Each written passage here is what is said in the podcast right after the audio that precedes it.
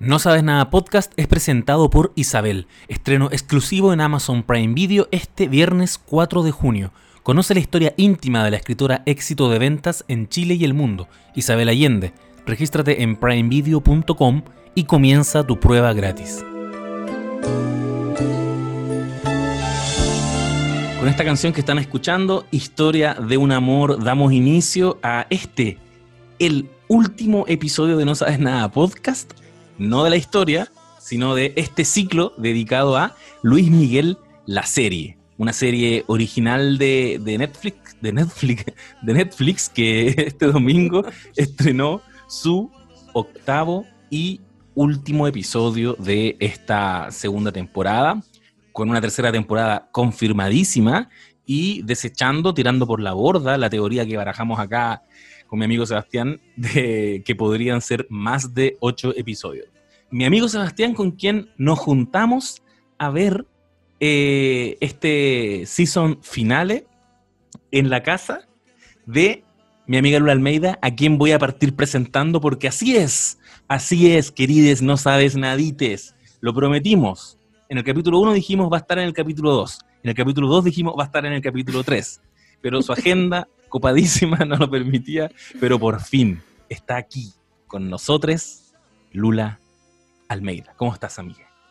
Hola, muchas gracias. Oye, me siento muy honrada por tu eh, presentación y a la vez como si fue, estuviera de invitada en, mi propio podcast. Eh, muchas gracias, muchas gracias. Eh, qué bueno que estoy aquí. Yo misma lo celebro. Tengo sueño igual, así que en cualquier momento me desmayo, pero no importa.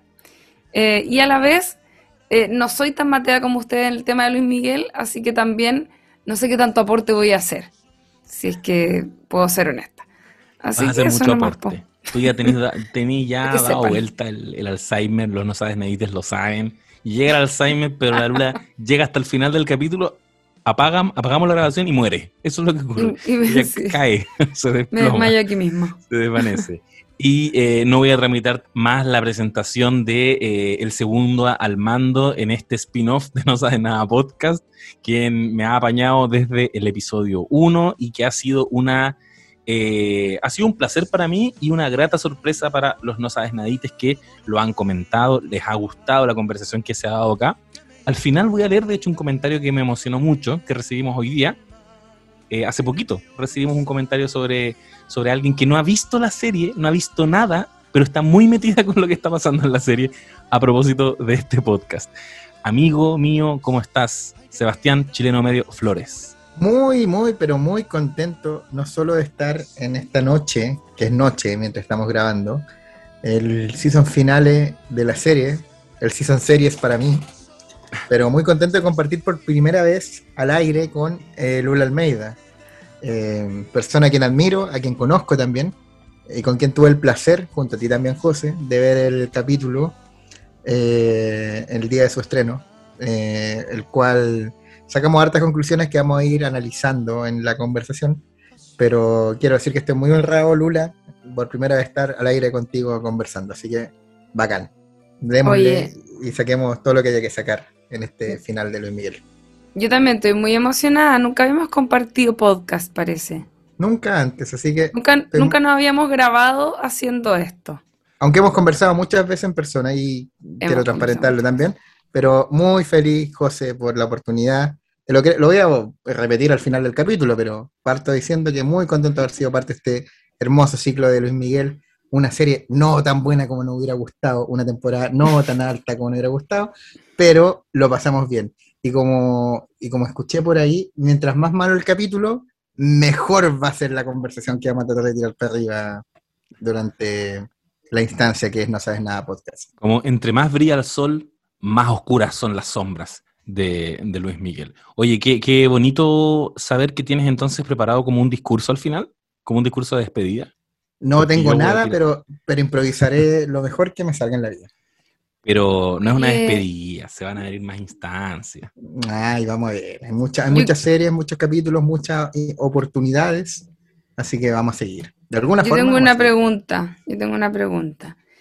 El chileno aquí comentó que estaba viendo antes el partido de fútbol, porque aquí las personas que nos están escuchando, eh, estamos grabando después de un partido que hubo que ni yo ni el José entendimos nada de lo que ocurrió.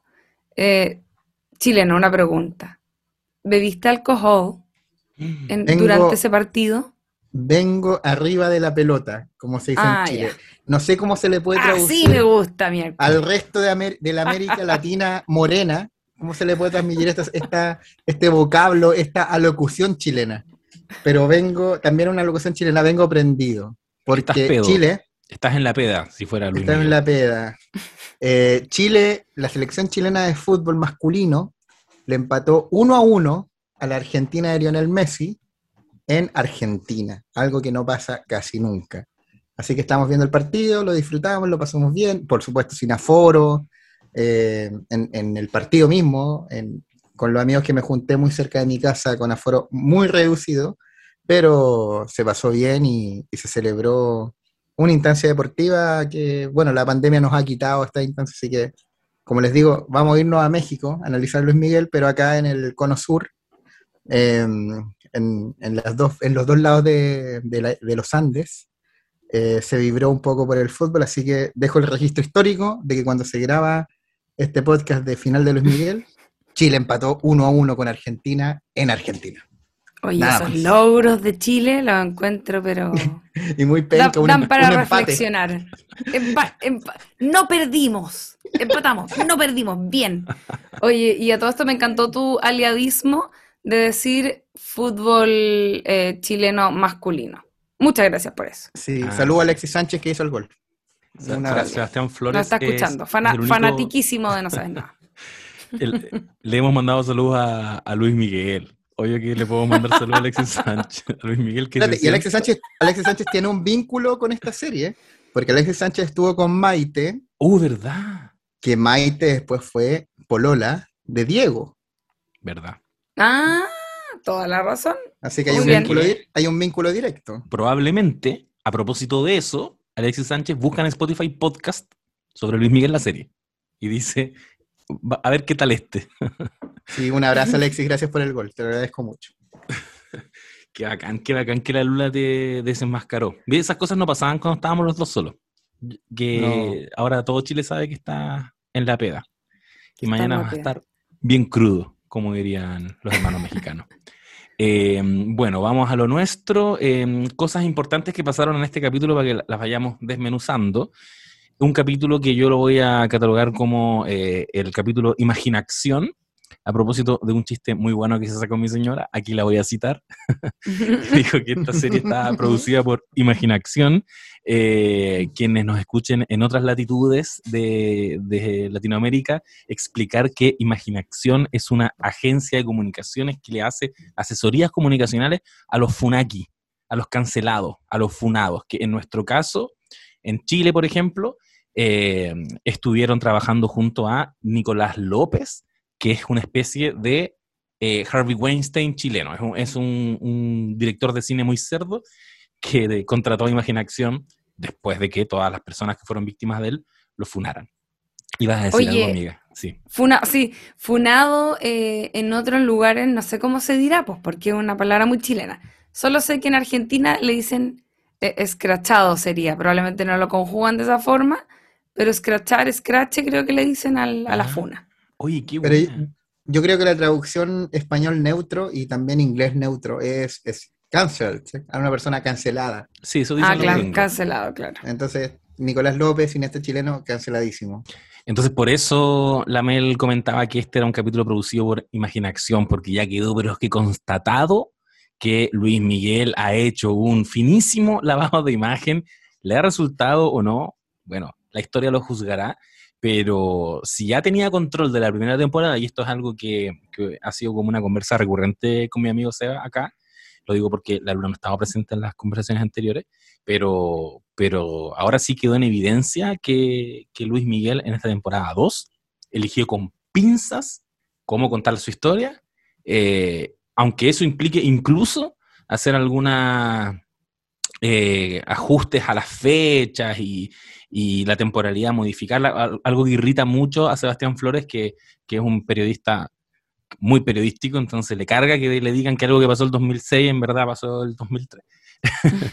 Eh, pero bueno, lo primero que tenemos, no, no, es lo primero, pero yéndonos a la trama de los 90, hay algo fundamental en este episodio que le pone un cierre a toda la trama eh, madrileña, a toda esta intriga de Matilde tratando de quedarse con Sergiño para de alguna manera eh, explotarlo, que es lo que nos quieren decir. Y lo que ocurre es que el, en el final del, del, episodio pasado, el cliffhanger había sido que Matilde conversa con esta periodista que, que eventualmente publica un libro con, con los secretos de, de, Luis Miguel y le insinúa que le puede contar sobre el paradero de Marcela Basteri. Le dice, ¿quieres saber lo que pasó con Marcela Basteri? Bueno, al menos yo me hice la idea de que le iba a contar sobre qué había pasado derechamente con, con Marcelita. Lo que ocurrió finalmente fue que le, le, reveló que no se sabe dónde está Marcela Basteri. Así que quizá un poquito engañoso el cliffhanger, pero está bien. Nunca nos dijeron que nos iban a decir qué había pasado con Marcela Basteri.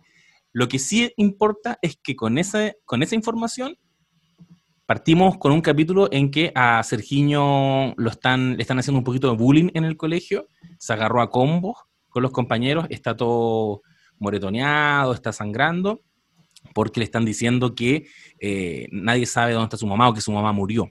Y eso es a raíz de que se reveló entonces, en este reportaje, salió en portada, que la realidad es que Luis Miguel no sabe qué pasó con, con su mamá.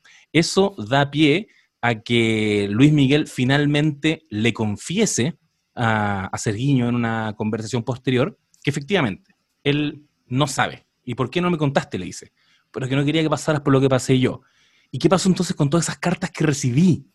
Le, le pregunta el hermano menor. Más adelante nos encontramos con que Matilde entonces, a raíz de este nuevo escenario en el que está Sergiño, en que ya lo está pasando mal con esta mentira, con, esta, con esto que supuestamente le ocultó Luis Miguel, está entonces logrando quedarse con Sergiño pero aparecen en escena Luis Miguel y Alexito, que era, habíamos dicho que era donde desapareció en democracia, regresó Juan Pisurita. No sabemos qué elipsis hubo ahí, por, en qué momento se pusieron en la buena, pero regresó Alexito ahí a ayudar a Luis Miguel a recuperar la tuición de Sergiño y ocurre un momento al que yo quería llegar y que me gustaría que ustedes me comentaran qué les pareció, eh, de alto impacto en que le, Matilde le dice a Sergiño, bueno, entonces tú decides con quién te quedas. Mm. ¿Con Luis Miguel, que te maltrata? ¿O conmigo, que siempre te voy a querer, evocando al, a un momento por el que pasó el sol la temporada 1? Tengo una confusión que pregunto, sinceramente, ya, porque quizás me confundo un poco los que, pero ¿fue Matilde la que hizo la hizo elegir a Sergiño o fue Luis Miguel? Aquí yo también quedé con la sensación de que fue Luis Miguel. Creo que fue Luis Miguel el que puso la, no, la disyuntiva. Lo chequeé. La, que la, que instala la pregunta es Matilde, pero Luis Miguel en dos segundos apaña. Agarra papa. Apaña. Y, sí. y, la, y, y, se pone de, bueno, ya, elige, elige. Sí. Allá o acá. Como claro. no tienes ninguna opción. Y eso obviamente evocando a esa escena de la primera temporada, ocurría en 1985, en, en, Buenos Aires cuando Luisito Rey llega de improviso al departamento donde estaba alojándose Marcela Basteri junto a su madre y sus tres hijos y viene a buscar a Luis Miguel y dice que este ya no da más, que está haciendo cosas a mi espalda y le dice a sus tres hijos, bueno, a sus dos en realidad, porque Sergio no ese tiempo era una guagua, un bebé, y le dice, elijan. Alexito eh, va rápidamente a su madre y Luis Miguel adolescente mira hacia los dos lados y con la cabeza gacha va y se queda con Luisito Rey.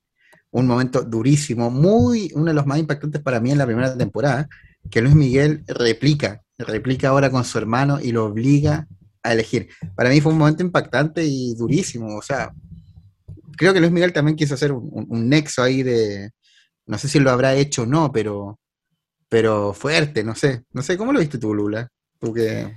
Yo, eh, es que yo soy una aguafiesta en estos casos porque obviamente me me imagino que mm, hay obviamente un... eh, yo siento que esos son trabajos de guionista, ya como tratar de hacer el nexo histórico entre ciertas situaciones, ¿cachai? Como que obvio que esa hueá pasó en la vida real.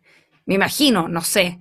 Si, si pasó sería algo eh, que igual no me sorprendería quizás la vida de Luis Miguel considerando la vida que ha tenido, que sí es muy digna de una ficción eh, inventada, digamos. O sea, obvio, redundante decirlo, pero me refiero como de una historia hecha porque de verdad que tiene muchos eh, elementos que superan a la realidad en muchos sentidos. Pero, mm, no sé, yo creo que Luis Miguel igual, si es que a- aún habiendo un lavado de imagen, igual existe ese componente. Sabemos que, ustedes me contaron, porque yo no lo sabía, pero que Sergiño actualmente tiene una mala relación con Luis Miguel. ¿Cachai? Entonces, evidentemente lo hizo pasar por momentos desagradables y eso es algo que te lo muestran igual en la serie, a pesar del lavado de imagen. De hecho, está esa escena en el capítulo, creo, anterior, cuando lo lleva a grabar y, medio que lo violenta, ¿no es cierto?, psicológicamente, eh, para dejarle un trauma y que no, no quiera seguir cantando, que obviamente esa no es la forma de hacerlo, o sea, eh, no sé si, yo, yo me imagino que toda esta serie, ustedes lo deben saber mejor que yo, pasó por la revisión de, de Luis Miguel, porque obviamente él no va a dejar que hablen de su vida probablemente así tan eh, libre como lo haría un guionista metiéndole todo lo malo, ¿no es cierto?, para que sea más entretenido. Entonces, debe ser, me imagino que debe haber algo muy cierto ahí, si es que lo pusieron de esa forma, ¿cachai? Como que la- me imagino siempre que la realidad en este tipo de momentos, cuando Luis me queda medio mal, eh, en la realidad de haber sido mucho más aumentado, Sí, ¿cachai? No sé si, si sí. les da esa impresión a ustedes. Yo, yo creo que, que de hecho es, es- es- es un hecho que Luis Miguel está controlando esta historia, que es una, una biografía autorizada.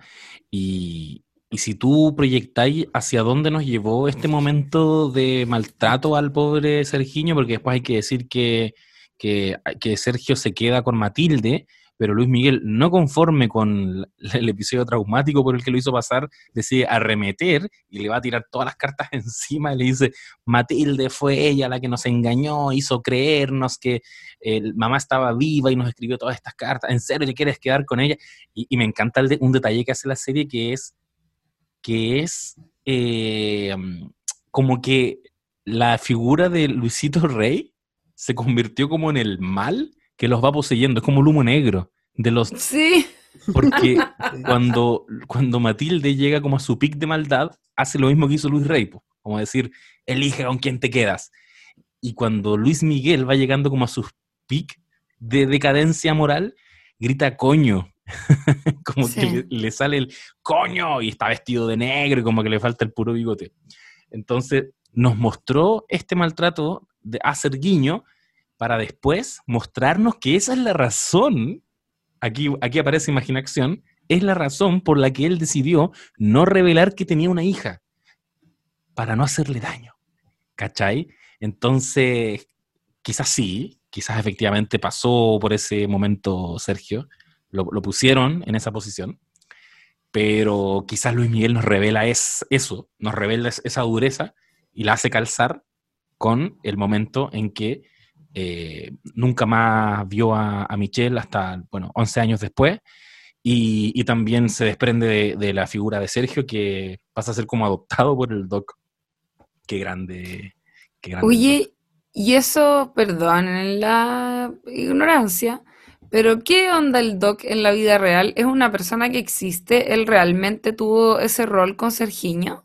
El doc se llama en realidad Octavio Fonserrada. Él fue un, efectivamente un doctor, por eso le dicen doc, que Luisito Rey incorporó eh, al principio cuando era el, el manager de la carrera de Luis Miguel, porque aparte de, de ser doctor, también hacía como, como ofrecía hartos servicios más como, como de apoyo moral, eh, de salud, psicológico, y le dijeron, bueno, quédate con nosotros siendo parte del equipo permanente. Y efectivamente, el llamado Doc, como ustedes lo vieron en la serie en las dos temporadas, era un poco lo que en Chile llamamos un, un junior. No quiero ocupar la palabra Perkin porque es más ofensiva, pero, pero alguien que estaba para los mandados, que claramente se ve en la serie. Em, y el Doc se encariñó mucho, mucho con Sergio en, durante la estadía que tuvo cuando vivió con Luis Miguel bajo su, su custodia. Tanto así, tanto así, que hoy en día Sergio considera al Doc como su padre. El, mm. el Doc se fue con Sergio a Boston, porque Luis Miguel mandó a Sergiño, ¿verdad? Eh, lo mandó a Estados Unidos, eh, lo mandó a estudiar y él quería que estudiara Derecho. Sergiño no quiso, se pelearon. Eh, Luis Miguel dejó de mandarle plata, ellos volvieron a México, ahí Sergio estudió arquitectura y fotografía, y después se fue a España. Pero en ese quiebre, después de que le dejó de dar plata, Sergiño dijo, ¿sabes qué, hermano mayor? Luis Miguel Gallego Basteri, no te quiero ver más. Y hasta hoy, que hoy en día una persona que tiene desde el 37, 38 años, vive en España, canta muy bien, ha cantado un par de temas con algunas bandas independientes, ustedes lo googlean o lo youtubean, pueden encontrar algunas canciones donde canta él en inglés, muy buena voz, pero él se dedicó a otras cosas y muy lejos de lo que fue toda esta carrera de Luis Miguel, muy lejos de su hermano, relaciones cortadas totalmente. Así que efectivamente existió el doc, existió Sergio, y el doc es lo más cercano que tienen a un vínculo con lo que fue alguna vez la historia de Luis Miguel. Oye, y una eh, pregunta, esto ya me imagino, lo han comentado en alguno de los otros podcasts. Eh, ese niño es hermano del otro actor que hizo de Luis Miguel cuando chico. El hermano. Ese Kawin es maravilloso.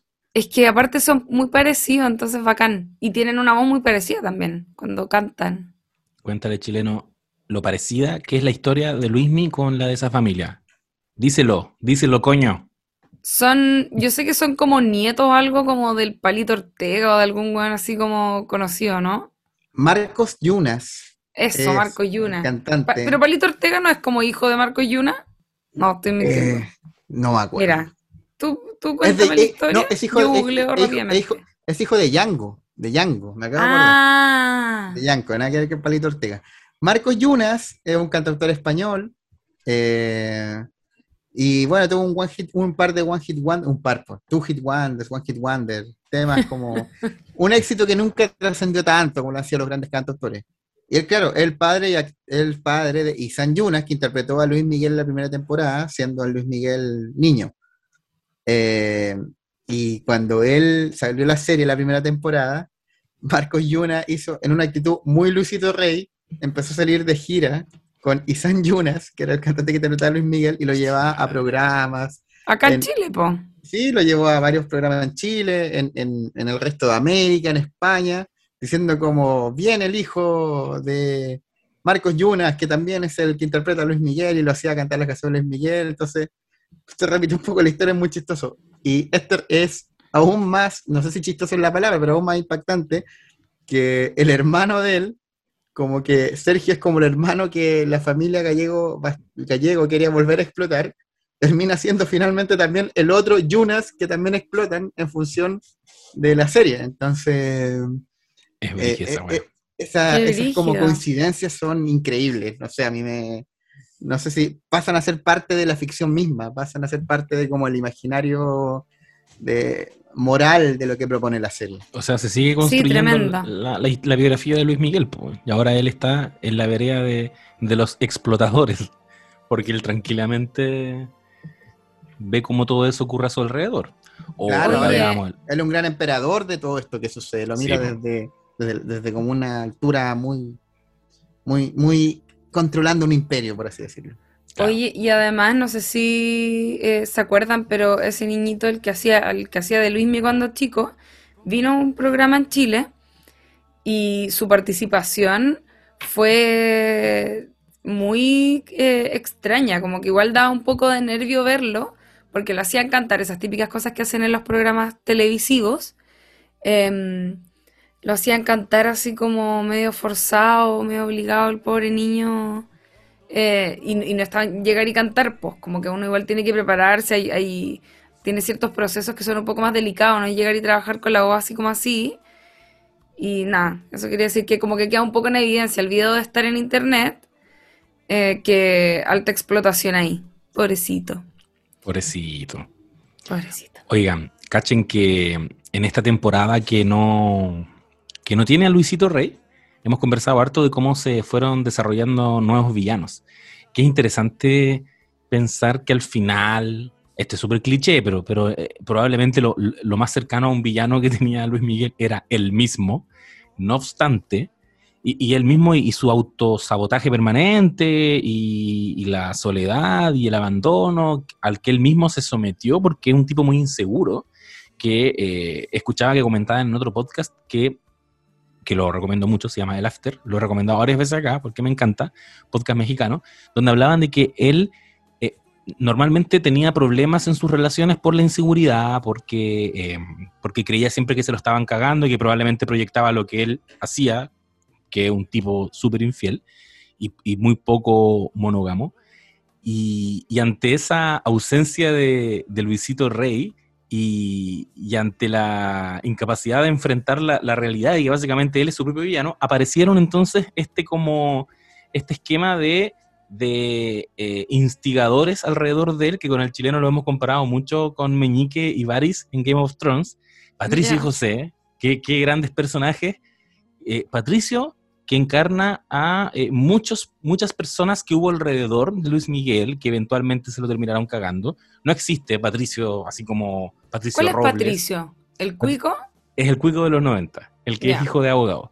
Sí, y José, que es el uruguayo Kuma. Y es como el, el, Luisito Rey falso. El falso, el falso Luisito Rey. De Oye, hecho, claro. Espérate, yo quiero, quiero hacer un punto que no sé si lo va a hacer reír al tiro, pero él, él, yo te dije, José, que la serie podía terminar con una demanda y terminó con una demanda porque el real José Pérez, Joe, demandó a Luis Miguel por la representación que se le hizo a él en la biopic. Está indignadísimo. Le metió mansa demanda porque dijo me dejaste como un estafador, como un sinvergüenza, como un tal por cual, como un chanta. Así que no aguantó y metió a los abogados y se van a tribunales. Oye, pero entonces ese loco sí existe, po. Sí, sí existe. Él existe. Él existe. Ah. José Pérez existe. Fue interpretado por Juan Ignacio Cane. No sé si es Cane o Kane, creo que Cane. Y efectivamente, al ver la representación, él, su abogado dijo que se sentía traicionado y ofendido por la proyección negativa y difamatoria que le están dando a su imagen en la segunda temporada de la serie y por eso él va a tomar acciones legales eh, en virtud de que no fue consultado por la producción para usar su nombre real ni el contenido del guion, porque más encima ocuparon su nombre de la vida real, que es tal cual se muestra en la serie. José o sea, ni un respeto. Pérez. Oh, y qué pavos, porque tan fácil que es cambiar un nombrecito. Sí, y, y entendiendo, o sea, es que Aunque es brígido, José porque Pérez, si... ¿qué querés que te diga? Espérate, espérate. No, un nombre muy rebuscado. Espérate, y no solo eso, el abogado dijo que esto, mira, esto es impactante, se proyectan fechas y situaciones que no sucedieron, que se consideran difamatorias y faltas a la verdad y que afectaron sensiblemente a sus hijas, a su familia y al propio José Pérez. Incluso una de ellas, una de sus hijas, pensó en quitarse la vida al ver lo que mostraron de su padre. Eso dice el abogado.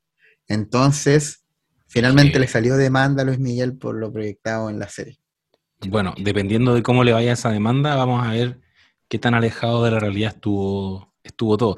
Porque si efectivamente, como nosotros creemos que, este, que, que está todo al estar guionizado y controlado por Luis, y probablemente se modificaron muchos acontecimientos, eh, si fue así, se rajó a José Pérez, lo hizo Peber, bueno, encarna todo lo que está mal en el mundo. Y, y, en, esta, y en, esta, en este último capítulo lo vemos ya derechamente. Con el chileno habíamos proyectado en el capítulo pasado qué iba a pasar con él. Como, de hecho, me preguntaste, me dijiste, ¿y va a desaparecer para siempre? Y yo dije, mira, ya no tiene ningún espacio al lado de Luis Miguel, así que si aparece, solo va a aparecer para vengarse. Como para. Bueno, ya. apareció en una demanda en la vida real. Y apareció en una demanda en la vida real. Pero curiosamente, el weón llegó como enojado con Mau. Está enojado con Mauricio. Está enojado con Luis Miguel, pero, pero quiso hacerle daño a Mauricio. Y, vemos que, en esta trama ya de los años eh, de los años 2000, José está eh, botado al trago, está conversando con un amigo periodista que, le, que un poco como que lo alienta y lo aleona para que se caiga esta gente que eh, te hizo daño después de haber trabajado 12 años con ellos, bueno, ¿cómo vaya a permitir esto? Y, pero ya no puedo, anda ya haz algo, pero ¿cómo si ya no puedo entrar? No tenéis que pedir permiso para entrar. Y vemos que él efectivamente va un día a cobrar su, su finiquito y, lo ningunean, lo ridiculizan, le entregan como un papel autografado, autografiado y le, le dicen, bueno, ve si puedes sacarle algo de plata se va indignado. Se manda... Pero entrega a Azucena, ¿no? A Azucena, sí. Oye, Azucena, ¿qué piensa amiga Lula de ese personaje? Azucena de la trama de los 2000, esa como investigadora personal que tiene Luis No, no, no entendí muy bien su rol, siendo bien honesta. Eh, solo sé que al parecer actúa en Narcos también la actriz. Sí. Esa es toda la trivia que sé. Eh, y nada, me parece fantástico que hayan metido algún personaje femenino, pero sinceramente, eh, es que voy a confesar algo. Yo esta temporada no la vi con tanta atención, pero la vi entera, ¿ya? Eh, la vi completa, pero la vi como igual un poco mirando el teléfono, siendo bien Pero, pero no, no tengo como mucha noción de, de su participación, fíjate. Es que, es que justamente es como se dijo, salió como trascendió que la razón por la que incorporaron a Azucena era como por un tema de, cuota de género. Como que hoy está, muy, ah, cargado a los men, mete un personaje femenino poderoso.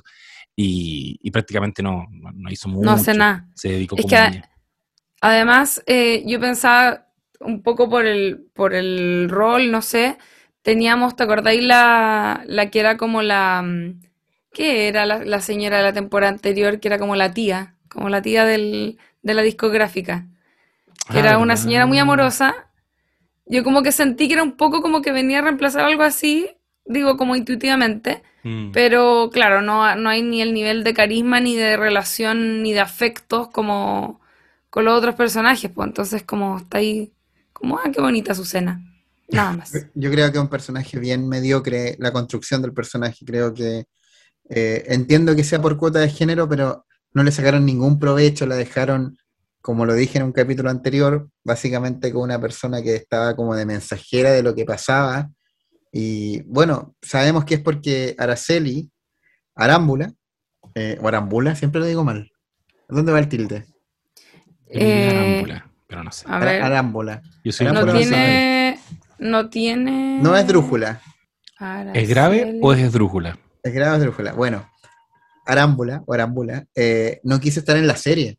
Y ella, ahí, al contrario de José, que Araceli Arámbula es como eh, histórica, eh, esposa de Luis Miguel, con la que tuvo varios hijos, sí reconocidos automáticamente, no quiso aparecer en la serie por nada. Y la productora Gato Grande lo, lo respetó, no así con José Pérez. Entonces, para llenar todo ese vacío, porque en ese tiempo del 2005, 2006, 2007, Luis Miguel estaba comprometido y lo vemos solo. Y mm. la forma en que tuvieron de llenar como para que pase piola es como haciendo mucho el salto temporal 94, 2005, 94, 2006, 94, 2007. Pero efectivamente a Luis Miguel le prohibieron hacer esa relación. Entonces tuvieron que llenarlo con Azucena, pero un personaje, como bien lo comentó la Lula, como bien lo comentó el José, que que no tuvo mucho brillo. En, imagínate, yo ni siquiera me di cuenta que está, es arámbula, con el, o sea, con acento en la A, pero además tiene tilde. Eh, oye, qué raro que, eso, como que no haya podido poner como un personaje aunque fuera cualquiera, digo. Pero... Que le haya costado, como no hay mujeres poderosas alrededor tuyo en los años. No, pero Además digo como lo de poner a la, a la Araceli, po. Ah, la Araceli. ¿Cachai? como por último un sucedáneo de Araceli. No, es que ella roncó fuerte, puso como condiciones muy estrictas, como que ni siquiera que se parezca a mí. Y lo de haber negociado, entonces no le dejó espacio a Luis Miguel. Y me imagino que Luis Miguel tampoco se quería poner en mala con la madre de sus hijos. Y ahí respetó. ahí respeto. Puedo hacer una pregunta, yo, eh, a propósito que estás tan enterado de todo lo que sucede con Luis Miss.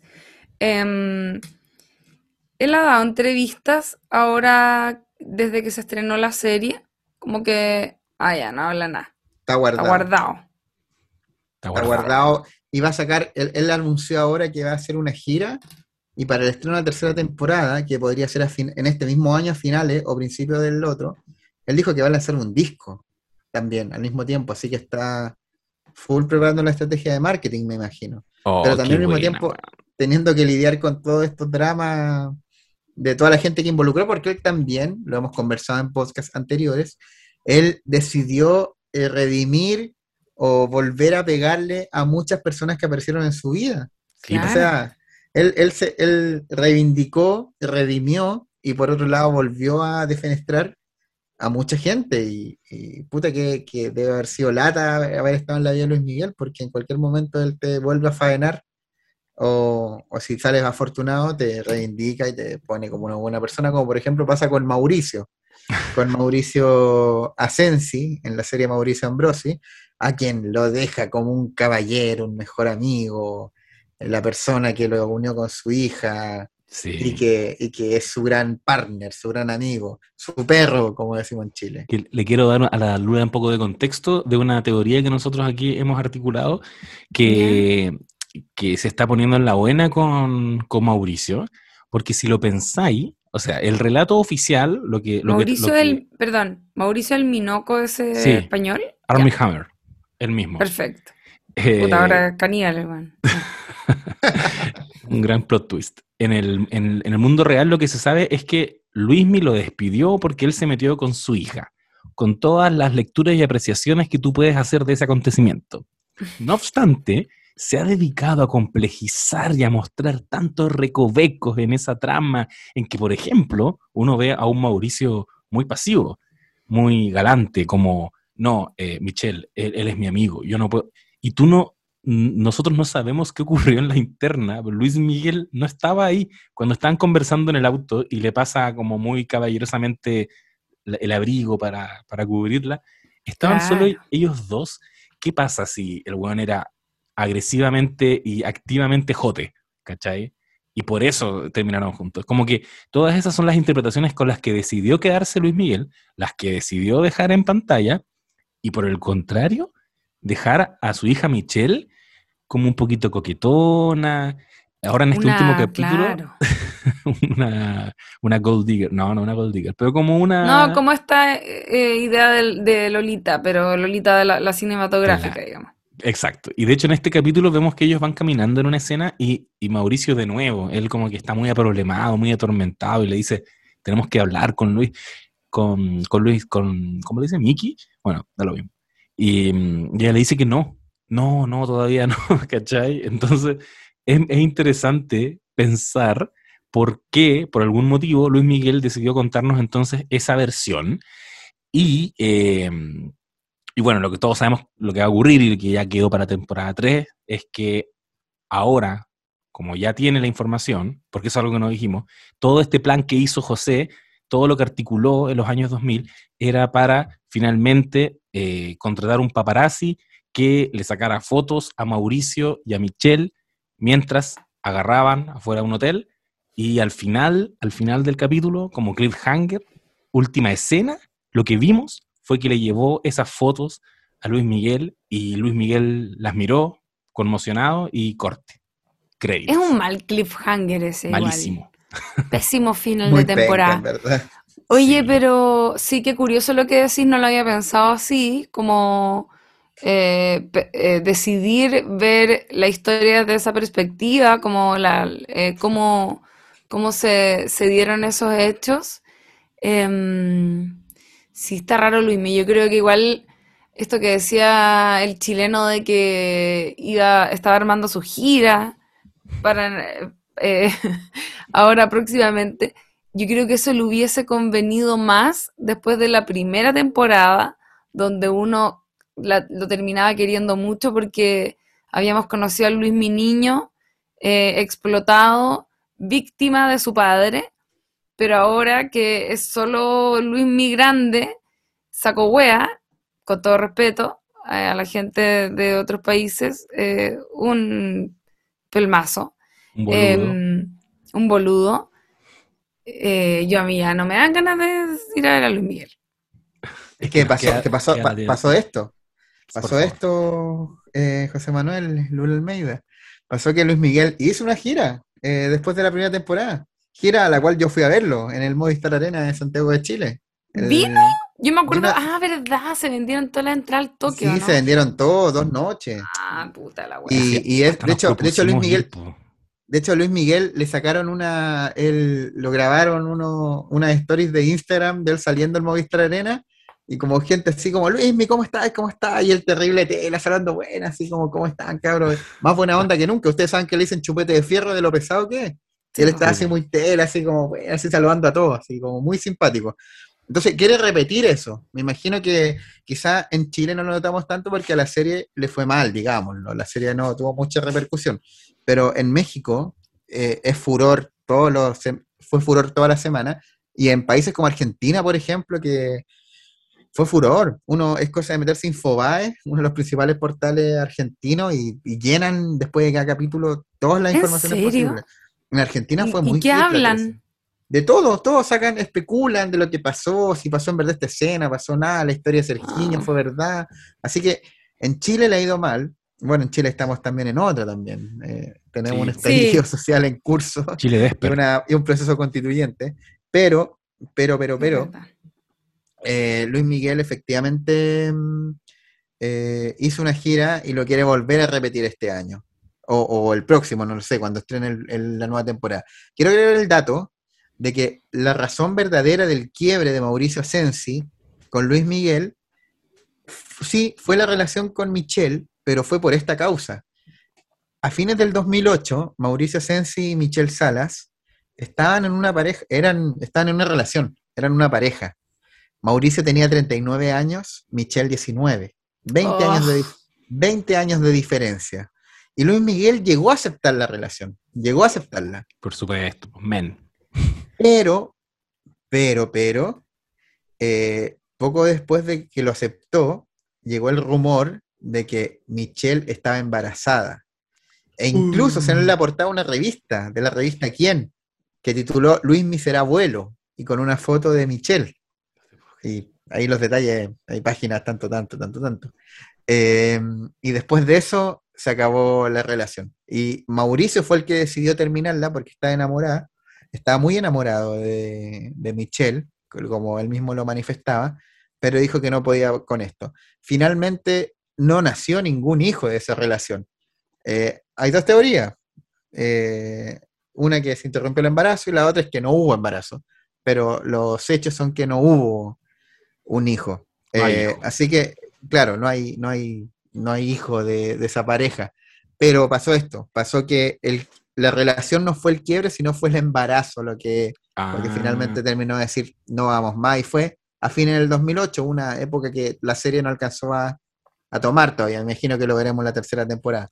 Pero esa fue la real razón del quiebre de Mauricio, no solo con Michelle, sino también con su, su mejor amigo Luis Miguel Gallego. Basteri. Oye, viejo depravado igual. 40 ahí Degeneré. con una Lolita. Sí, degeneré que. Oye, Ahora, pero- esa, es- esa es la, esa es la edad que tienen en la serie, se supone, cada uno. Sí, po, sí, Como po. esa es la 20 años de diferencia. Bueno, ahí tienen una muy buena trama para desarrollar en la temporada 3. Y otra papita que estuve escuchando, esto no sé si lo sabía ahí Sebastián Flores, pero yo me enteré recién en este podcast amigo, una amistad unilateral que tenemos. eh, el- comentaban que, que Luis, que hay una, hay una posibilidad de que Luismi no haya sido hijo de Luisito Rey, haya sido hijo de otra pareja, otro hombre en la vida de. Marcela Basteri. Y que eso podría revelarse y que hay gente que lo tiene como confirmado. Hay gente que es como, bueno, no es, y eso está confirmado, es un actor argentino como que lo tienen hasta identificado. Y si tú pones las fotos al lado, eh, Luis es pura Marcela Basteri. Tiene pocaso ¿Y, de... y sabéis cómo se llama el otro actor? Lo podemos googlear, no lo sé. ¿Tú, tú cachabas esto, chileno? Lo escuché, lo escuché y, y me impactó también. Dije, ¿qué? Quedé así como en shock. Y, y no me extrañaría para nada, con, con todo el hermético que es el señor gallego. Y no se parece mucho además al, al, No, o al sea, señor gallego. Yo creo que, tal como dice el José, es bien Basteri para sus cosas. Y todos los hijos son bien Basteri, si son todos bien apuestos. Pero todo lo contrario a, que era, eh, a lo que era Luisito Rey, que no era muy guapo. Eh, o sea, el actor, el actor que lo interpreta sí, pero el de la vida real no tanto. Así que tiene harto de Basteri. Y yo creo que puede ser. Yo creo que es una José posibilidad Juan- importante. ¿Así se José? Juan Arias. José Un- Juan Arias. Mira, aquí estoy viendo un puertorriqueño que Ah, insiste. no, hay otro. Andrés otro García más. Chucha, ya. Bueno, esa buena beta que igual está buena para explorar en una temporada 3, porque está confirmada la temporada 3. No, no, sé, no sé qué expectativas tienen ustedes, chiquillos, pero eh, yo siento que, de hecho, está grabada la temporada 3. Eh, Nah. está, está grabada la temporada 3 y, y- y escuchaba que no va a salir en mucho tiempo más. Onda van a dejar pasar algunos meses. Y que aparentemente en esa temporada van, van a concentrar una carga emocional más parecido a lo que fue la temporada 1 de Luis Miguel, donde se nos va a volver a redimir, a propósito de lo que tú decías, Lula, que no iría ahora a ver concierto de Luis Miguel. Bueno, tiene estos capítulos en la temporada 3 en que va a aclarar varias cosas y nos va a amigar nuevamente con su imagen. eh, y, y para cerrar de esa manera, y con lo que decía el chileno, probablemente, con el, con el lanzamiento de este disco. Pero, pero yo no sé qué, qué piensan, chiquillos, de una posible, o sea, de una confirmada temporada 3. ¿Qué, qué, qué podía esperar cuando ya no, ya no existen los villanos que tenía la temporada 1? No existen los motivos de la temporada 1 y tampoco existen los conflictos del de Quiero, quiero dar un dato más que opinión. La opinión se la voy a dejar a la Lula, después de mi dato. Pero el dato es que la, tem- la temporada, creo que toda fue grabada. Todo lo que sucede después de la primera fue grabado. Y por decisiones que no sé cuáles son, Netflix decidió como armar una segunda para una tercera. De hecho, si se fijan en el tráiler de la segunda temporada, aparecen dos canciones claves que son ¿Cómo es posible que a mi lado? del disco Nada es igual de 1996, periodo que no se alcanza a tomar en la serie, y México en la piel también, que es otra canción que tampoco aparece en la serie, que es un Luis Miguel mucho más maduro, eh, mucho más maduro incluso de lo maduro que ya estaba en, en los años 2000. Eh, entonces, la tercera y segunda temporada ya está armado y con lo que hicieron fue hacer montajes, cosa de armar estos capítulos que fueron grabados incluso en momentos distintos. Es decir, de repente Luis Miguel estaba un poquito más gordito, un poquito más flaco y se veía la diferencia en escena y escena. Eh, entonces, como el, el rodaje de todo, a la hora del montaje, se divide para dejar temporada 2, temporada 3. Producto de la pandemia, producto de la situación global, producto de no sé qué cosa, habrán decidido armarlos en, en estos como en estas dosis de ocho capítulos de una segunda temporada y el resto de lo ya grabado en una tercera. La razón será comercial, será de producto de la crisis sanitaria, será producto de no sé cuál será, pero, pero ya está grabado todo y ellos decidieron como segmentarlo de esta forma. Hay quizá hay razones guionísticas, razones de marketing, como más parecido a la teleserie quizá o, clásico de la serie pa- para, para mantener más la expectación, no lo sé, pero es el dato duro. Ya estaba todo grabado y lo dividieron así. Está loco eso igual, es como, bueno, igual es no pensar, o sea, como mm, no considerar mucho cómo puede influir, qué sé yo, la recepción de la segunda temporada. Es que todas, esas cosas son estadísticas que normalmente se consideran al momento de planificar una tercera temporada en este caso, entonces está medio extraño, pero eh, quizás tiene sentido en relación a la pandemia. Yo no sé cuándo terminaron de grabar la segunda temporada, por ejemplo, pero si es que fue durante la pandemia o a comienzos, puede haber habido algún nivel de, de quizás, no sé, proyección o preocupación en relación. No creo, en realidad. No sé por qué habrán hecho eso. Está extraño. De hecho, Eh, dime. No, que, que lo otro que, que leía por ahí es que Luismi no estaba como tan conforme, como que la producción de la primera temporada fue como decís tú, pues como, bueno, Luismi chiquitito, Luismi adolescente, es la historia que él quiere contar. La segunda como que no le estaba gustando tanto. Como no, no me quiero meter en esas, en esas áreas, en, esos rincones de mi vida. Entonces, por eso que se le metió tanta mano, quedó como tan, tan extraña. Y ese dato que daba el chileno no es menos, yo noté varias veces que, aparte que, bueno, eh, en montaje había una wea muy rara que decidieron marcarte momentos para separarte los años. Ponte tu año noventa y tanto, año 2007. Pero después volvía al noventa y tanto y como tranquilamente, no te explicaban nada, como que no, no volvían a hacer la cortina.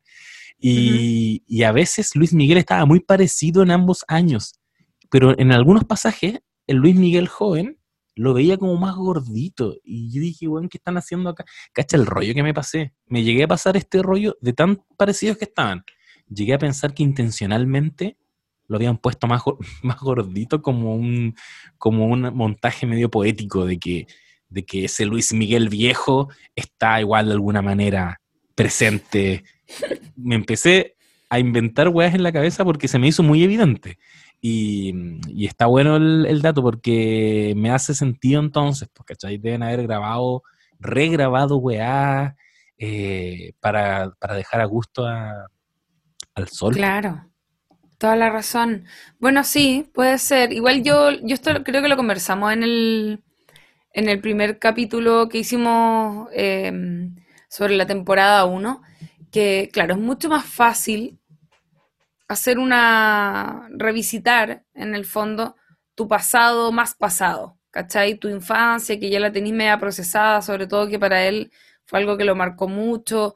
Me imagino que de haber tomado en algún momento terapia. ¿Podrá Luis Miguel tomar terapia y contarle sus cosas a alguien sin el miedo de que lo vaya, qué sé yo, a vender toda esa información en una revista? No lo sé, oh, pero asumo que él debe tener eh, esa historia un poco más em, reposada por lo menos en su mente. Entonces, es distinto contar esa parte de la historia que contar lo que está un poco más cerca. Lo que pasó hace 10 años es nada, ¿cachai? Entonces, o 15 o 20 es, mucho más cercano, sobre todo para una persona adulta, eh, el tiempo pasa un poco más rápido.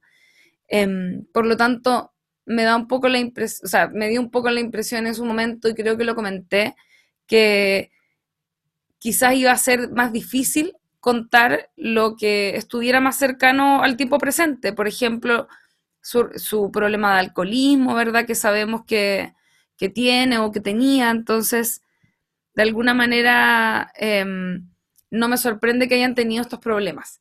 Y por otro lado, también se intuía, porque sabíamos que Luis, eh, Luis estaba como súper metido encima, controlando todo lo que ocurría, no me sorprende que haya terminado siendo más fome la temporada 2. Em, además de, como bien decía, no sé si fuiste tú o el, chileno, eh, faltaba el villano. O sea, yo creo que la primera temporada de Luis Miguel se sustenta en uno de los mejores villanos que ha conocido la historia de la humanidad. Como que ni siquiera es un villano solo de ficción, chao, es un villano de la vida real, buenísimo, interpretado por un súper buen actor más encima, y que además tiene esta historia, este componente de misterio, ¿verdad?, en relación a la desaparición de su madre, entonces como que, y eso que sabemos que algo que tampoco está resuelto, o sea, mm, ¿qué van a contar de Marcela Basteri?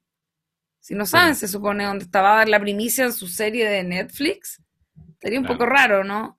Entonces, Em, Pero es lo que prometía. ¿eh? O sea, es que eso es lo, lo, heavy, porque a nivel de. Cuando terminó la temporada 1 y nosotros hicimos nuestro podcast al respecto, yo planteé que el cliffhanger era tan brutal que podía ser o una temporada 2 demasiado reveladora y bacán o una gran estafa. Y la temporada 2 partió con ese pecado original que fue decirnos, porque terminó la temporada 1 con este agente del Mossad diciéndole, encontraron a Marcela, weón, y nos dejaron así dos años, encontraron a Marcela. Y la temporada 2 empezó como, no, no era Marcela, nos equivocamos, es la vecina que iba al, banco, ¿cachai? Entonces ya, ya nos tragamos esa weá, que duró dos capítulos, Fue, fueron capítulos dobles, y él decide dar vuelta a la página en un momento muy poético, que fue cuando está viendo este, este video de Marcela cantando con, Luisito Rey y, y Sergiño le pregunta, nuestros padres se amaban y él llorando, como voy aquí a autocitarme porque esto lo dije en un capítulo, lo conversamos con Chileno, la sensación que me dio fue que él no quiso heredarle a Sergiño los traumas suyos, entonces le dice, sí, se amaban, ¿cachai? Como, loco, está todo bien en nuestra vida, no hay traumas, que no hay fantasmas que tengas que arrastrar, y termina ese capítulo visitando a Michelle Niña, y termina con una canción súper emocionante. Michelle Niña no apareció más. en este capítulo nos enteramos de que la veía todas las semanas. En la conversación que tiene con Sophie, le dice como, como, güey, si está todo bien con ella, la veo todas las semanas, ¿para qué tengo que contar la verdad en los medios? Y ella le dice, pero ¿por qué te cuesta contar la verdad si es tu hija y la weá? Obvio que no la ha visto nunca, no la vio nunca, ¿cachai? Y eso es lo que también ha trascendido, lo que, lo que ha dicho la propia, ¿cómo se llama la mamá? Eh, Stephanie Salas, en la vida real. Eh, que, nunca, que nunca se han visto. Entonces, me parece heavy cómo se fue desinflando una temporada que no tenía y aquí yo estoy ya como avanzando hacia el, hacia el cierre para que no se nos alargue mucho más este libro. Después voy a decir dos cositas, imaginación que ocurrieron que me faltó decir, pero cómo, cómo se fue desinflando una temporada que ya sabíamos que no tenía mucho que contarnos, eh, pero que uno ya estaba enganchado, ya quería saber cómo terminaba, eh, pero que resultó ser, si me preguntáis a mí, lisa y llanamente un trabajo aquí de lavado de imagen, de aclarar dudas eh, históricas sobre la vida de Luis Miguel, sobre qué pasó con, su hija, por qué no la reconocía, em, y todos esos cagüines, como cagüines menores, qué pasó con su plata, quién se lo cagaba, si su amigo se metió con su hija, puros cagüines ya como secundarios al lado de la tragedia griega, que era la temporada 1, y que más encima él entregó una, visión que curiosamente lo favorece bastante. Como por ejemplo, y estos son los dos imaginación que me faltaban, Patricio fue el que lo convenció de, de, no reconocer a su hija Michelle. No fue él, obvio que él quería reconocer a su hija. Y le dice textual, le dice, ¿estás sugiriendo que viva toda mi vida sin reconocer a mi hija? Pero como ofendido con Patricio.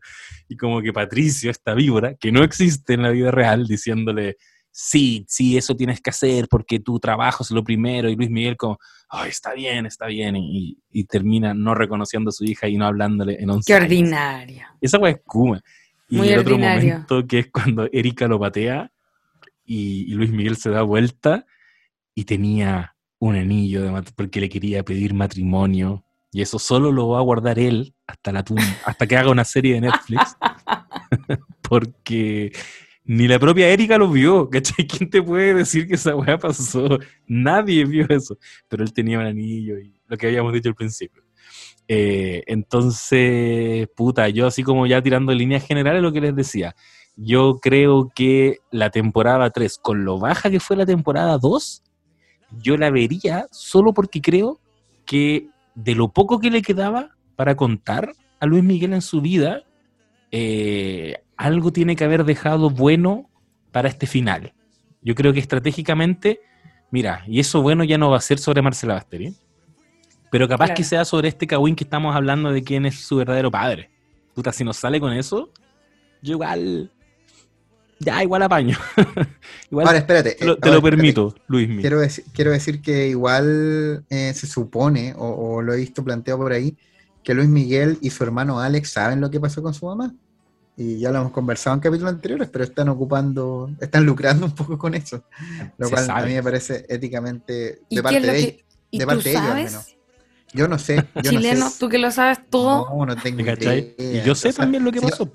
No, o sea, señor Luis Miguel, si usted está escuchando esto, le reitero que transparente la información para, para su fanaticada de.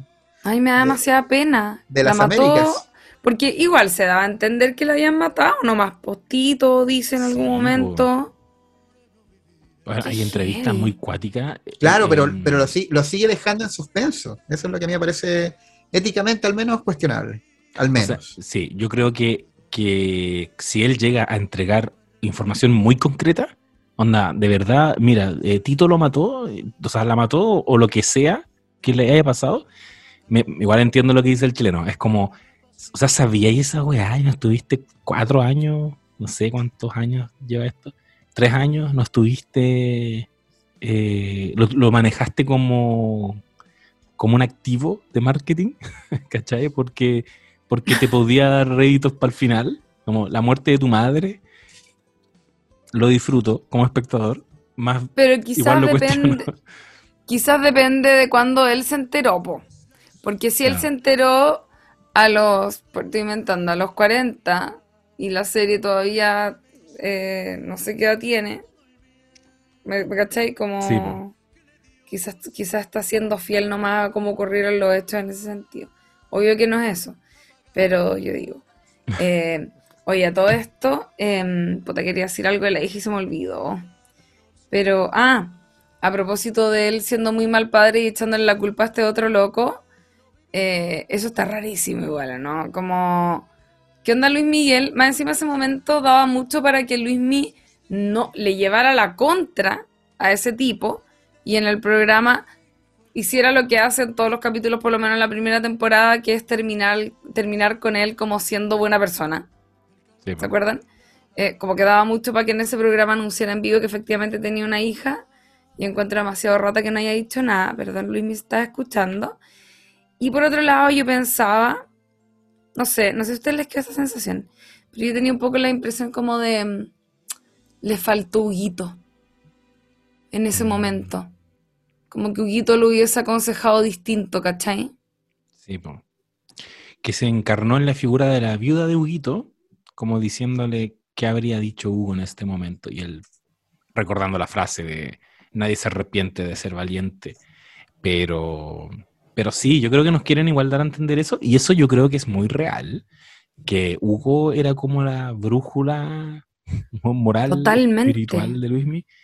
Y lo tiene que haber dejado muy desorientado cuando falleció. que Nosotros comentábamos con el chileno. Era, era su papá. ¿cachai? Sí, Eso te- sí, eso iba a decir, era su figura paterna em, ma- eh, como positiva, ¿cachai? No, no, no el papá que tuvo en el fondo que, que terminó creando este monstruo que es Luis Miguel.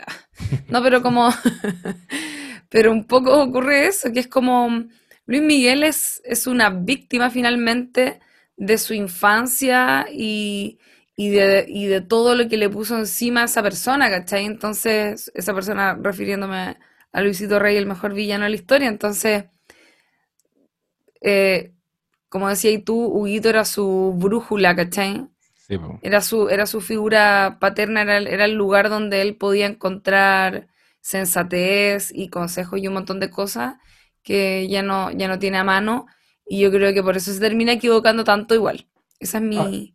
Ahora, yo quiero discutirla, no lo quiero discutir porque estoy seguro que están de acuerdo, entonces, pero quiero plantear más bien la posición de que Luis Miguel se asume víctima y no lo quiero tratar de victimario porque me faltan argumentos para plantearlo como una persona de esa condición, pero sí que, que asume un papel de víctima para expiar errores eh, o, o decisiones que, que yo creo que no puede echarle la culpa a su dura infancia o su duro pasado o las duras cosas que le han pasado. A todas las personas nos pasan cosas terribles, se nos muere gente, pasamos momentos difíciles. Yo creo que nada de eso eh, es argumento para cualquier cosa que, que- cualquier error o, o- o mal que le hagamos a otra persona.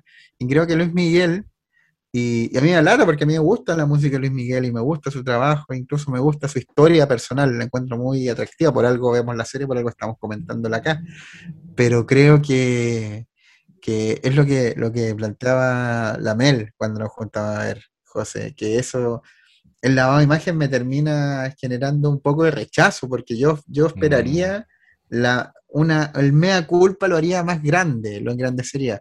Y, dejarme en ese manto de dudas de, de- estar manipulando la información. Ya te cayó una demanda, Luis Miguel. Ahí vaya a ver cómo, cómo resolverla. Pero eso es lo que a mí me. Pese a todo lo, lo, lo malo, buena que puede haber sido la segunda temporada, más mala que buena, por cierto, eh, más, más abajo que arriba, eh, lo cual no deja, quiero decirlo, yo creo que voy a ver la tercera temporada con la esperanza de que, de que sea el cierre grande, que me revelen la info, que, que el mismo Luismi se ha encargado de convertirla en clickbait, ¿cachai? Sí, como la fórmula para que uno vuelva a apretarle play en el Netflix a su producto. Pero, pero sí creo que, que- que la sensación de imaginación eh, creo que genera, al menos para mí, puta, una, una sensación, bah, puta Luis, mi weón. Pudiste Sí. haberlo hecho mejor. Estoy muy, estoy muy de acuerdo. Me, me representa mucho lo que estáis diciendo. Eh, qué plano y qué fome se vuelven los personajes cuando no, no les, les quitáis todos los matices. Y ese es el gran desafío de hacer una biopic, ¿cachai? Que te produzca lo misma, la misma conexión emocional que te produce un personaje de ficción en el que tú tenés todo el control del mundo para trabajarlo. O sea, Boyack Horseman, po, ¿cachai? Que hemos también hecho aquí la comparación muchas veces. Eh, igual Boyack Horseman es un viaje de muchas temporadas, donde el weón la, caga, quizás peor que Luismi. Onda, no reconocer una hija, para mí, si me lo ponen en un capítulo de Boyack Horseman, lo habría entendido como obvio. Obvio que Boyack tiene hijes por ahí, ¿cachai? Por la vida, que no ha reconocido. Y aún así estoy con este weón hasta el final, porque me mostraron toda la humanidad de este loco eh, y, todos los errores y todas las cagadas que se mandó y cuando, puta, hasta el momento en que fue más penca y yo pude decir, puta, pobre Todd, eh, pero todo eso junto me hace que llegue un punto en que yo vea a Boyack tener un pequeño momento de humanidad y de conexión con alguien y alguien que lo lee bien y yo, puta, lloro porque por fin, amigo Boyack, lo estáis logrando, estáis saliendo de ahí. Esa, esa sensación si no fuera una serie tan controlada por el propio Luis Miguel, yo creo que buenos guionistas lo podrían haber logrado perfectamente. Como decís tú, si, si hubiera sido como una verdadera redención, como esto soy, ¿cachai? Este culeado fui, perdón, perdón por las cagas que ya mandé, pero esto fui, no, no tengo excusa, no había un Patricio Robles diciéndome que no reconociera a mi hija, no fui yo, fui yo que dije no quiero reconocer a mi hija, porque en verdad quiero tener muchas minas a mi alrededor, y ni siquiera es por mi carrera, porque quiero estar rodeado de, mujeres, y, ¿cachai? Y soy Boy Horseman. Pero no, po, lo- lo- el loco estaba ahí metido con mucho pudor, viendo cómo se escribía su historia, y, y eso fue en desmedro de, de la calidad de este relato. Eh, que, que no sé, no sé cómo lo pueden hacer repuntar en una temporada 3. Tengo lo que le- les comentaba, tengo la, la esperanza de que puede ser mejor que la temporada 2, porque, porque ya está armado y, y el buen algo va a contar ahí, algo va a revelar. Que ojalá que tenga que ver con Marcela Baste. Estaría bueno. Oye, pero mm, yo quiero decir algo igual a propósito de lo que decía el chileno. Yo creo que me, me pasa algo al revés, pero en, em, en el sentido de que me parece interesante, más que evaluar quizás como la serie en sí misma, siento que el fenómeno Luis Miguel es muy interesante sumando esta serie. O sea, Luis Miguel sigue siendo una persona muy joven, cuya carrera ha tenido una tremenda historia, nosotros lo sabemos, somos testigos ahora también con la serie, y ahora se le suma el hecho de que él está viviendo el proceso de que existe una serie que cuente su vida. O sea, si es que efectivamente Luis Miguel no pudo ir a terapia porque debe ser muy difícil, ahora está viviendo un proceso bastante parecido. Y me pasa con eso, que esto de que decías tú chileno como de no, mm, en el fondo no se justifica como eh, que por haber sido eh, víctima de un padre controlador y abusador en muchos sentidos en su infancia, justifique eh, que hoy él sea victimario, por ponerlo de alguna forma. A mí me pasa que mm, no siento que necesariamente una cosa justifique la otra, sino que una cosa explica la otra. Y en ese sentido, creo que mm, no nos queda más que ser espectadores de esta contradicción que también nos produce a nosotros, en el sentido de, no sé, querer mucho a Luis Miguel y a su música, sentirnos asombrades por su vida, ¿verdad? Em, interesarnos, por supuesto, por todos estos detalles eh, extrañísimos y, particularidades que ha tenido él eh, en una vida que es muy particular, porque obviamente, claro, todos podemos haber tenido quizás infancias difíciles o lo que sea, eh, padres, madres, a veces muy, muy dañinos, eso le ha pasado a mucha, mucha gente, pero no todos em, crecimos con ese nivel de atención sobre nosotros. Eh, y básicamente no somos Luis Miguel. Luis Miguel es único, me atrevería a decir. Yo siento que su vida es demasiado particular. Y a mí me llama mucho la atención, y no lo digo eh, para nada por justificarlo, ¿ah? solo lo digo porque me, sorprende mucho em, que una persona que haya tenido ese nivel de fama desde tan chico, con ese tipo de padre, que aunque la ficción no me cabe duda que lo tiene que haber exacerbado un poco, igual de haber sido una locura, aunque fuera más suave, en la vida real a uno, no sé, hasta el día de hoy se acuerda de que el papá le dijo una vez algo mala onda, uno le queda para siempre. O sea, imagínate haber tenido ese nivel de papá eh, sádico hasta, cierto punto. Em, yo creo que Luis Miguel no ha tenido, no, no tuvo chance, como les gusta decir a estas personas en esa serie, no tuvo chance de poder reflexionar, ni mejorar, ni superarse, ni, cambiar su destino, em, eh, ni, de deshacerse de toda la carga que le tiene que haber dejado su papá y más encima en relación a lo que ocurre con su mamá. Como yo siento que eso, eh, básicamente quiero decir que Luis Miguel está cagado, como que no me, si él terminara siendo un buen padre o, hubiese terminado siendo un buen padre, además encima que fue papá súper joven de, de Michelle, eh, hubiese sido ahí ya, sí que es, lo tiene todo, ¿cachai? Onda eh, súper mega cantante, persona talentosa, vida particular y además, no sé, súper dotado emocional, como que creo que eso es muy poco probable. Entonces me pasa que me, me llama la atención, nomás quería decir como creo que hay que convivir un poco con esa contradicción de, saberlo pobrecito, de saberlo víctima y de saberlo también capaz de hacer mucho daño, como es la gente en la vida real, llena de, matices y complejidades y siendo más decepcionante eh, que, em, que lo contrario, porque en la ficción uno pone esos finales a veces eh, que te que te hacen tenerle fe a la humanidad, pero en la vida real es la, menos de las veces ocurre eso. Solo quiero agregar a tu alocución, Lula, que Luismi en una entrevista que dio el 2015 a TN, Todo Noticias de Argentina, eh, el, periodista argentino le pregunta si alguna vez se ha terapiado. Y él Ay, ¿qué dice? Que la música para que, que, su que la música para él es la terapia, no, la terapia en sí misma. Y eso fue el 2015. No, no, sé si en, en, en, los últimos siete años que han pasado del 2015 se ha terapiado, pero al menos hasta el 2015 él manifiesta abiertamente que no hay terapia. Oye, yo, pero la música es su terapia. Qué buen dato. Qué buen dato. No, yo creo que esta serie es su terapia, fuera hueveo. Onda, yo creo que él vio esa primera temporada con Luisito Rey eh, llorando. Oh. Pero es súper interesante eso porque es cierto lo que yo digo. Yo te podría apostar que hay mucho miedo en una persona, eh, imagínate, no podéis contar las atrocidades que uno cuenta en terapia siendo Luis Miguel, donde alguien puede tomar nota de eso y, filtrarlo. La otra vez, eh, nada que ver, pero cuando entrevisté a Luis Slimming, nos reíamos porque él contaba que le daba miedo, em, porque hacía sesiones de terapia psicológica vía Zoom, yo también las hago vía Zoom y me decía que últimamente le había empezado a dar un poco nervio porque, mm, eh, ¿qué pasa si lo estaban grabando?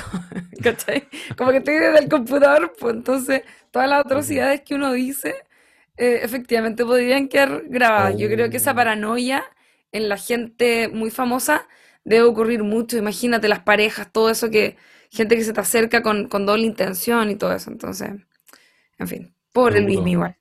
Sí, ahora yo no sé si esta persona tendrá este nivel de paranoia, pero sí va a tener una muy buena serie que se va a estrenar hoy por Amazon Prime Video. Estoy hablando de Isabel oh Allende, escritora chilena de talla internacional, éxito de ventas en Chile y el mundo que va a estrenar, o sea, no la va a estrenar ella, Amazon Prime Video va a estrenar una serie sobre ellas, sobre ella. Son tres capítulos que se empiezan a emitir desde hoy. Viernes en que están escuchando este episodio, 4 de junio, dirigida por Rodrigo Basáez, protagonizada por Daniela Ramírez en el papel de Isabel Allende, eh, y con un elenco tremendo, con Néstor Cantillana, Rodolfo Pulgar, Rosario Zamora, etcétera, etcétera. Me imagino que van a estar viendo este, esta serie hoy, ¿no, amigues? Yo todo el rato, quiero puro verla, estoy muy emocionada, de hecho. Yo quiero, yo quiero, yo te dije en el capítulo anterior, quiero reivindicar la figura de Isabel Allende, gran narradora, defenestrada solamente por vender muchos libros, una cuestión con la que discrepo ética y moralmente. Así que qué bueno que una bestseller eh, y, se, y se cambie ese término peyorativo de ser bestseller como algo malo en la literatura. Así que qué bueno que haya una serie que le haga honor a una escritora chilena que vendió muchos libros y que eso la hace grande. Qué bueno que esto ocurra este año en que se están eh, reivindicando, se está reivindicando todo aquello que a Chile no le gustaba, como en los noventas, ahora lo abrazamos con fuerza.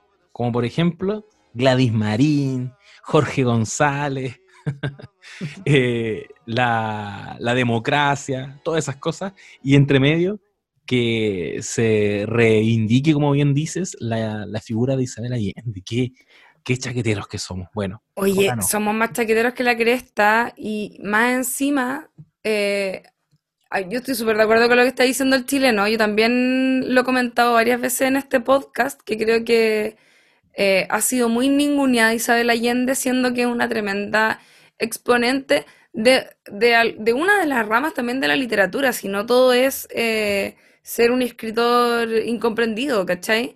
Más encima, y creo que no es menor para este podcast también mencionarlo, que Isabel Allende, una de sus novelas, la más conocida, La Casa de los Espíritus, fue adaptada en Hollywood con Meryl Streep y Jeremy Irons, loco. Onda.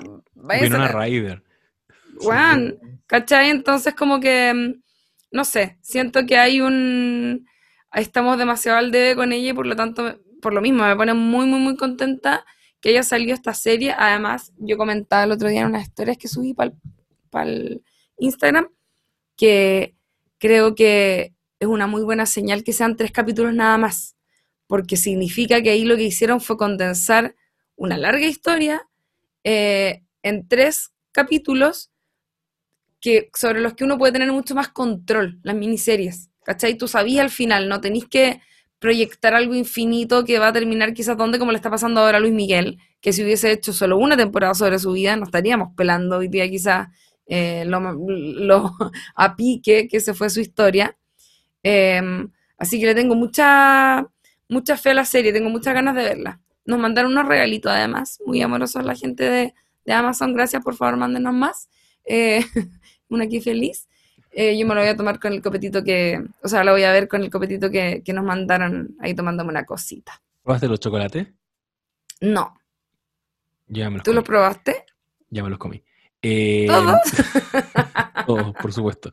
Contarles que y mandarle un afectuoso abrazo, porque me, me emocionó bastante este mensaje que recibimos hoy día de evil.witch.23, que hasta hace poquito nos seguía escribiendo en Instagram, no sabes nada podcast, dijo, hola, solo vengo a decir que no conocí al Sol de México porque para mí siempre fue el que cantaba la del jorobado o el chupete de fierro.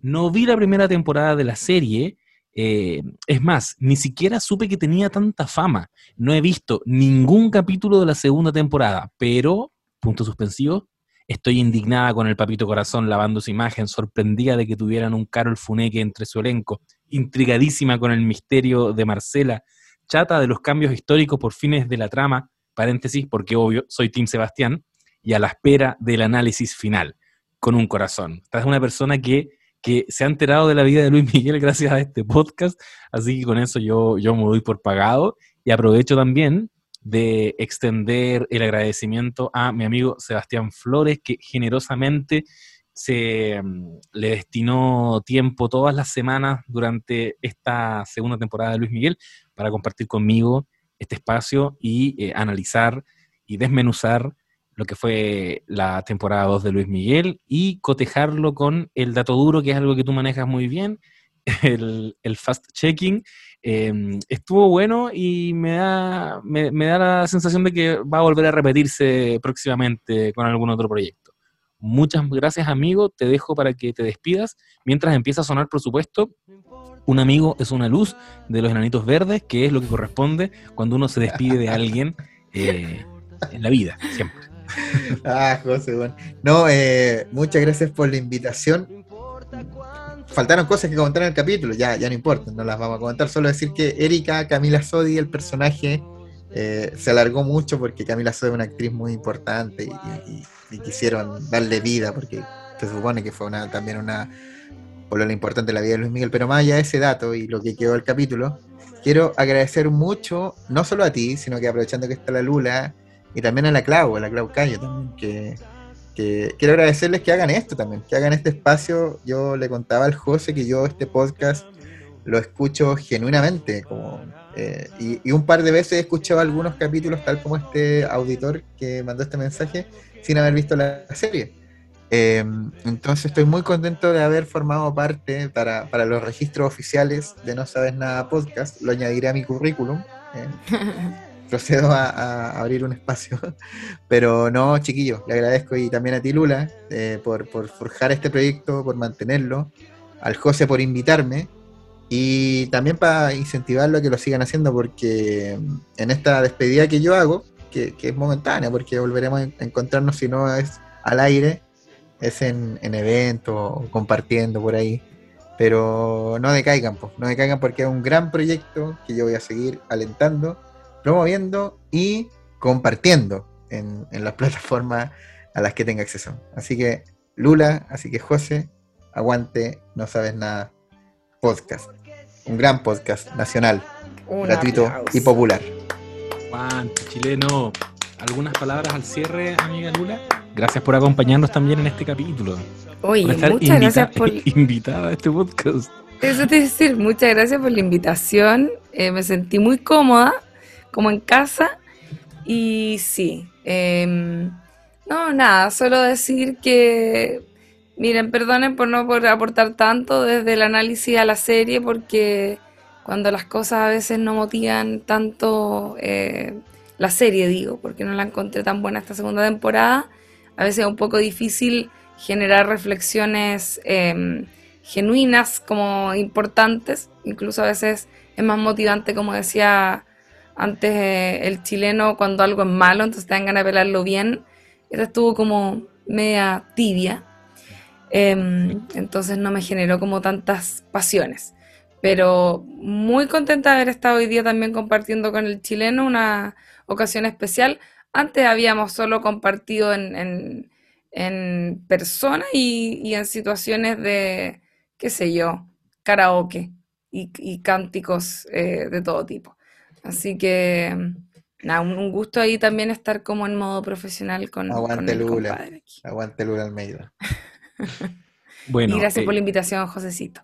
Sí, yo creo que te vamos a tener bien seguido. Me gustó mucho cómo funcionó esta dinámica. Invitada a tu propio podcast. Sí, así que la próxima semana la van a estar escuchando a la Lula hablando sobre Almost Famous a propósito de que cumplió años esa película y hay parte de este staff que es bien fan de, ese largometraje. Decirles también que Sebastián Flores es Flores Muga en Instagram y Meshtag en Twitter, que Lula Almeida es arroba Lula, la del barrio en Twitter e Instagram y que yo soy urgente difundir en Twitter y arroba buenapic en Instagram.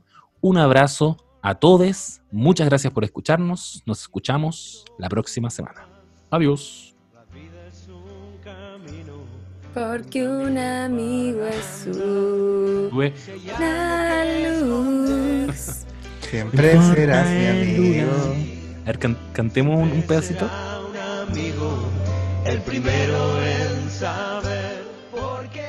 Recuerda que No Sabes Nada Podcast fue presentado por Isabel, estreno exclusivo en Amazon Prime Video hoy viernes 4 de junio. Conoce la historia íntima de la escritora éxito de ventas en Chile y el mundo, Isabel Allende. Regístrate en www.primevideo.com y comienza tu prueba gratis.